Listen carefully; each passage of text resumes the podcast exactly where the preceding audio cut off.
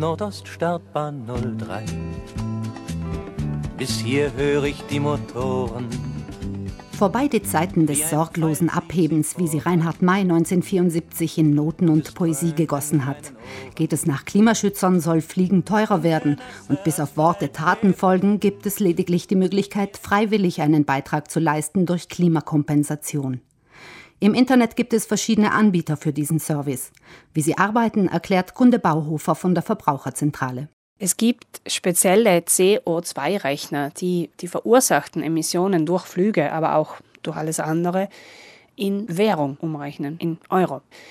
Die Idee dabei, die verursachten Treibhausgase werden wieder ausgeglichen, und zwar durch ein Projekt, das diesen Ausstoß an Emissionen anderswo auf der Welt wieder kompensiert. Daher auch der Name Klimakompensation. Bei diesen Projekten werden zum Beispiel Bäume gepflanzt, die CO2 absorbieren, um so die entstandenen Klimaschäden wieder auszugleichen. Andere setzen auf Energieeffizienz und statten Haushalte in Ruanda mit effizienten Öfen aus, um Energie zu sparen. Oder sie ersetzen bei Familien in Indien Kerosinlampen durch Solarlampen. Die Projekte werden vor allem in Entwicklungsländern umgesetzt und machen immer dann Sinn, wenn die Qualität des Zertifikateportfolios stimmt.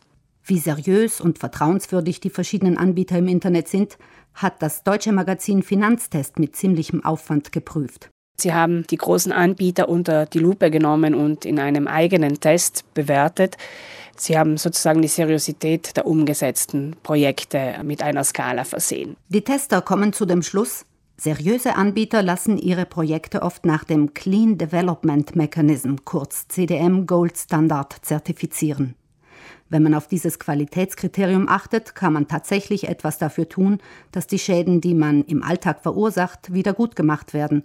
Und das ist nun mal deutlich besser, als einfach untätig zu bleiben. Beim Buchen einer Reise, sei das nun eine Flugreise oder auch eine Flixbusreise, wähle ich die Option Klimaschutzbeitrag. Für einen Aufpreis von circa 1 bis 3 Prozent fließt dann eine Summe an diese Projekte, die eben die von mir verursachten Emissionen wieder kompensieren. Am sichersten ist es, wenn Sie nach dem Kauf einer Reise bei einer der großen renommierten Agenturen kompensieren. Es gibt nämlich in der Tat auch unseriöse Anbieter und Projekte, die eher schaden als nützen. Zum Ablasshandel wird es in der Tat dann, wenn ich keine seriösen Anbieter wähle. Daher gilt, wer sich für das Klima einsetzen möchte und wer hier wirklich ein Zeichen setzt, muss das richtige Zeichen setzen und seriöse Anbieter wählen. Das Testurteil sehr gut vergibt Finanztest an drei Anbieter. Atmosphäre, Klimakollekte und Prima Klima. Die weiteren Testergebnisse hat die Verbraucherzentrale auf ihrer Homepage verlinkt. Für alle, denen etwas am Klima liegt, sollte Klimakompensation dennoch stets die zweite Wahl bleiben. Sie soll auch keine Einladung sein, verschwenderisch in der ganzen Welt herumzufliegen.